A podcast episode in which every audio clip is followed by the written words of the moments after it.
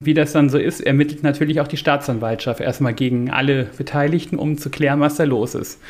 Und wie gesagt, das Ganze war im Sommer und ich habe lange dann nichts gehört von dieser Geschichte. Aber am 24.12. des Jahres, morgens um neun, stand der Postbote mit so einem schönen amtlichen gelben Umschlag vor der Tür. Ho, ho, ho, Weihnachten neu erleben. Der Podcast mit Andy.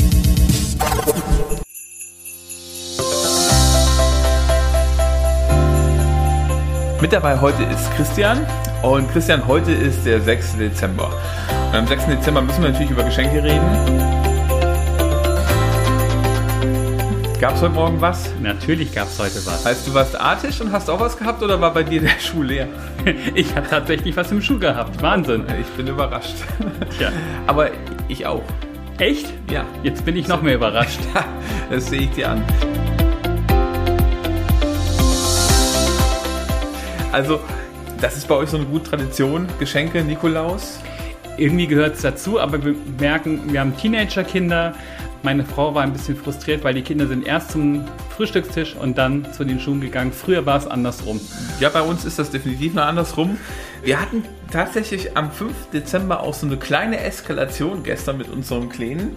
Daraufhin habe ich gesagt, also hier, ne, morgen gibt es keine Nikolausgeschenke. Er meinte ja, hm. Und dann habe ich so eine coole App runtergeladen, da kann ich der Weihnachtsmann anrufen. Ne? Also stellst dann so einen Timer und dann habe ich, äh, ich irgendwann hat mein Handy geklingelt und er sagt, Papa, Handy klingelt, ne? Und ich so, oh, guck mal, wer das ist, ne? Und ganz stolz hier grün und dann redet der halt los und so, ne? Und kannst sogar eine eigene Aufnahme, wenn du willst, in das Spielen. Aber der, der Kerl, der fällt auch nicht mehr drauf rein. Ja, ja, sagt der Papa. Die App kenne ich. Aber die laufen noch zuerst zu den Schuhen. Wie wichtig sind für dich denn Weihnachtsgeschenke? Ach, also die waren mal wichtig, als ich auch noch ein bisschen kleiner war, um das aufzugreifen. Ja, wenn so alt bist du jetzt auch noch nicht. Also ja, das junge stimmt. Erwachsener. Ja, jung Erwachsener, jung gebliebener Erwachsener. Auf jeden Fall. Genau. Also wir, meine Frau und ich haben uns gestern darüber unterhalten, dass wir gerade überlegt haben, was schenken wir uns eigentlich? Weil wir irgendwie gedacht haben, so eine richtige Idee haben wir nicht. Also irgendwie Geschenk ist cool, aber ja, was zu finden, was gut ist und so, das ist dann nicht mehr, hat nicht mehr so die Priorität. Also das ist bei unseren Kids dann tatsächlich doch noch anders. Die haben zum Teil sehr klare Vorstellungen, was denn der Weihnachtsmann bitte zu liefern hat. Und was macht für dich ein gutes Geschenk aus? Ein gutes Geschenk ähm, ist ein passendes Geschenk. Also nicht jetzt irgendwie, ähm, also ein Gutschein kann auch mal passend sein, ist es meistens aber nicht. Ist eher so die Verlegenheitslösung. Also ein Geschenk, wo ich den Eindruck habe, da hat sich jemand Gedanken gemacht und ähm, ja, irgendwie, also da ist mehr dahinter als jetzt nur das Geschenk. Jetzt weiß ich von dir, dass du vor einigen Jahren mal am 24.12. ein ganz, ganz besonderes Geschenk bekommen hast. Kannst du das mal in die Geschichte mit reinnehmen? Ja, das stimmt. Das ist tatsächlich schon ein paar Jahre her. Ich war im Sommer des betreffenden Jahres war ich an einem Verkehrsunfall beteiligt, bei dem auch jemand zu Tode gekommen ist. Und wie das dann so ist, ermittelt natürlich auch die Staatsanwaltschaft erstmal gegen alle Beteiligten, um zu klären, was da los ist. Und wie gesagt, das Ganze war im Sommer und ich habe lange dann nichts gehört von dieser Geschichte. Aber am 24.12. des Jahres, morgens um neun, stand der Postbote mit so einem schönen amtlichen gelben Umschlag vor der Tür. Und dort stand drin, Verfahren eingestellt. Und das war dann tatsächlich so ein ganz besonderes Weihnachtsgeschenk. Mhm, also man kriegt quasi schwarz auf weiß nochmal mitgeteilt, dass man nichts falsch gemacht hat. Weil die, ich stelle mir vor, die Zeit bis dahin, Adventszeit, gut, ist im Sommer passiert, aber das schwelt immer noch so ein bisschen. Äh, war die Adventszeit dann auch anders für dich oder war das schon so eher im Hintertreffen im Hirn oder? Naja, Adventszeit ist ja nicht unbedingt die Zeit der Besinnlichkeit meistens, wenn wir, wenn wir ehrlich sind. Bei mir war es die Zeit äh, der Abiturvorbereitung, also von daher auch eher Action, also Haction eher, wie man gut bekannt immer sagt. Hektik und Action. Aber natürlich schwingt sowas mit, weil wenn du drei, vier Monate nichts hörst, irgendwann denkst du, jetzt muss doch irgendwann da mal was kommen. Was hast du gedacht in dem Moment, als du den Briefkasten aufgemacht hast oder den Brief in der Hand hattest? Naja, also so ein Brief ist ja sowas Zweischneidiges. Also da kann ja drinstehen, alles äh, tippitoppi. Also Freispruch kann natürlich auch drinstehen, Vorladung zum Gericht oder zu einer Verhandlung oder irgendwas anderes. Halt, da kann ja auch äh, was Negatives drinstehen. Und ähm, ich weiß noch, ich habe tatsächlich einen Moment gebraucht, bis ich diesen Brief geöffnet habe. Ich glaube, meine Mutter meinte dann irgendwann, jetzt guck doch mal rein oder so, so wie Eltern dann halt so sind. Aber ja, die war wahrscheinlich genauso gespannt wie du. Also natürlich noch mehr. Also natürlich, aber ähm, das ist schon so ein bisschen. Also beim Geschenk hat man ja grundsätzlich die Erwartung, dass was Positives drin ist. Also, hm. aber so ein Brief, ähm, der musste sich ja erst zum Geschenk entpuppen. Also das war ja nicht so ähm, gelber Brief mit roter Schleife, sag ich mal. ja, meistens kommen die Briefe ja nicht mit roter Schleife. Es sind ja schon ernste irgendwie Themen, die da kommen. Hat das dein Weihnachten verändert, dieser Brief? Definitiv, weil äh, ich sag mal, das, was an diesem Weihnachten hinterher passiert ist, nach 9 Uhr, also das Übliche, was ihr wahrscheinlich auch so kennt, ähm, dass man feiert, dass man irgendwie mit der Familie zusammen ist und eine gute Gemeinschaft. Und dass es dann noch irgendwie eine Bescherung gibt, das war an diesem Weihnachten definitiv alles nebensächlich.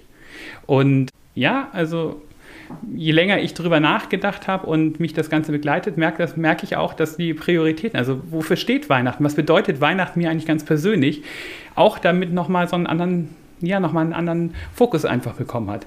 Also Geschenke, Gemeinschaft, Familie, das ist alles super, das ist nett, aber es kommt dann doch nochmal auf was anderes und was Bleibenderes oder was Längerwerdendes. Also dieser Freispruch, der, der steht ja, der bleibt ja auch über Weihnachten hinaus bestehen, während vielleicht das Geschenk, naja, etwas begrenztere Halbwertszeit hat. Mhm. Könntest du dieses Gefühl beim Lesen und beim Realisieren in ein Wort irgendwie zusammenfassen? Ähm, schwierig, aber ich, ich würde so beschreiben, wie eine ganz große Last, die abgefallen ist. An diesem Fall. Also ist nicht ein Wort, aber eine Last, die abfällt. Hm.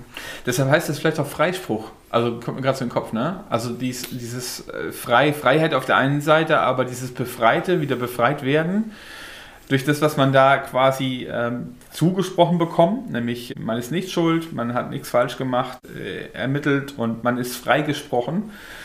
Man wird frei auch von dieser ja, Belastung, die vielleicht auch im Unterbewusstsein so irgendwie mitschwelt, ne? die vielleicht auch drückt auf einen. Ja, man kriegt Freiheit zugesprochen auch. Also das ist ja, ähm, ich sag mal, Freiheit ist ja, ich kann mich zwar frei fühlen, aber es ist ja doch nochmal was anderes, wenn jemand, jemand anderes dir mit einer gewissen Autorität sagt, hey, du bist frei davon. Und das durfte ich da erleben. Ich habe am äh, letzten äh, Sonntag in einer Predigt einen ziemlich coolen Satz gelesen, beziehungsweise äh, nicht gelesen, sondern gehört oder ich will es mal so sagen, zugesprochen bekommen. Der hieß, Weihnachten ist der Start zur ultimativen Wiedergutmachung.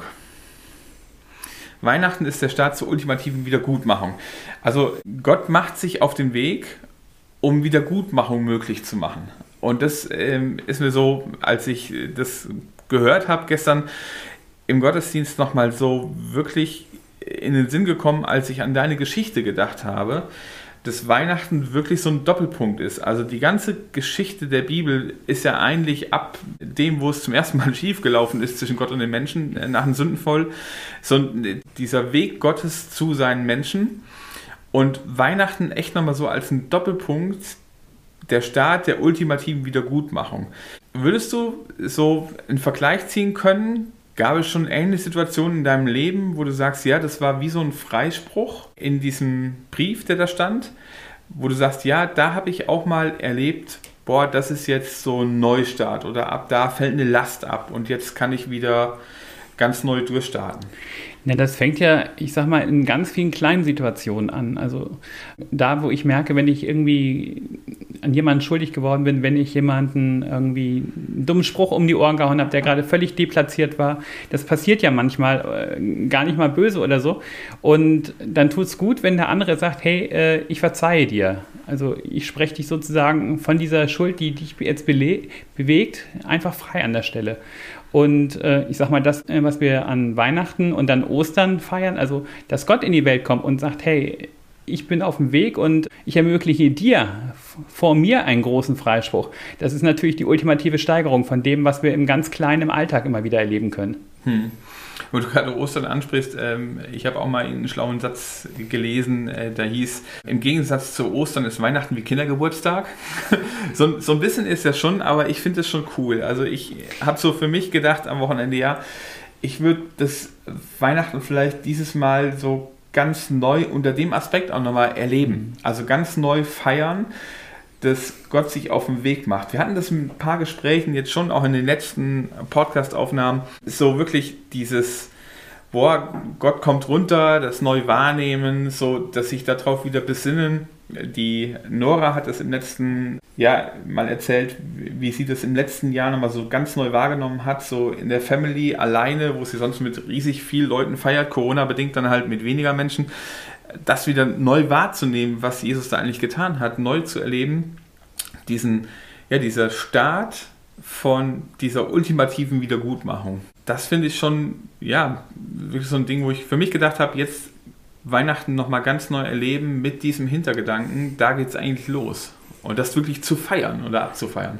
Definitiv. Und wie soll ich sagen, wir haben ja in den letzten Wochen, Monaten immer mal erlebt, was es heißt, wenn so ein bisschen Freiheit eingeschränkt wird. Und ich glaube, dann oh ja. die, die, die, Freiheit, die, die Gott uns schenkt, nochmal ganz bewusst neu zu erleben und vielleicht auch nochmal neu in den Fokus zu nehmen, weil vielleicht ähm, manche Störgeräusche rundherum vielleicht in diesem Jahr nicht ganz so laut ist wie in den Jahren sonst weil einfach vielleicht die, der Kreis, mit dem ich feiere, ein bisschen kleiner ist oder so. Ich glaube, das ist auch eine große Chance, da also wirklich nochmal bewussten Fokus drauf zu machen und diese Party dann wirklich mit Jesus zu feiern, dass er in die Welt gekommen ist.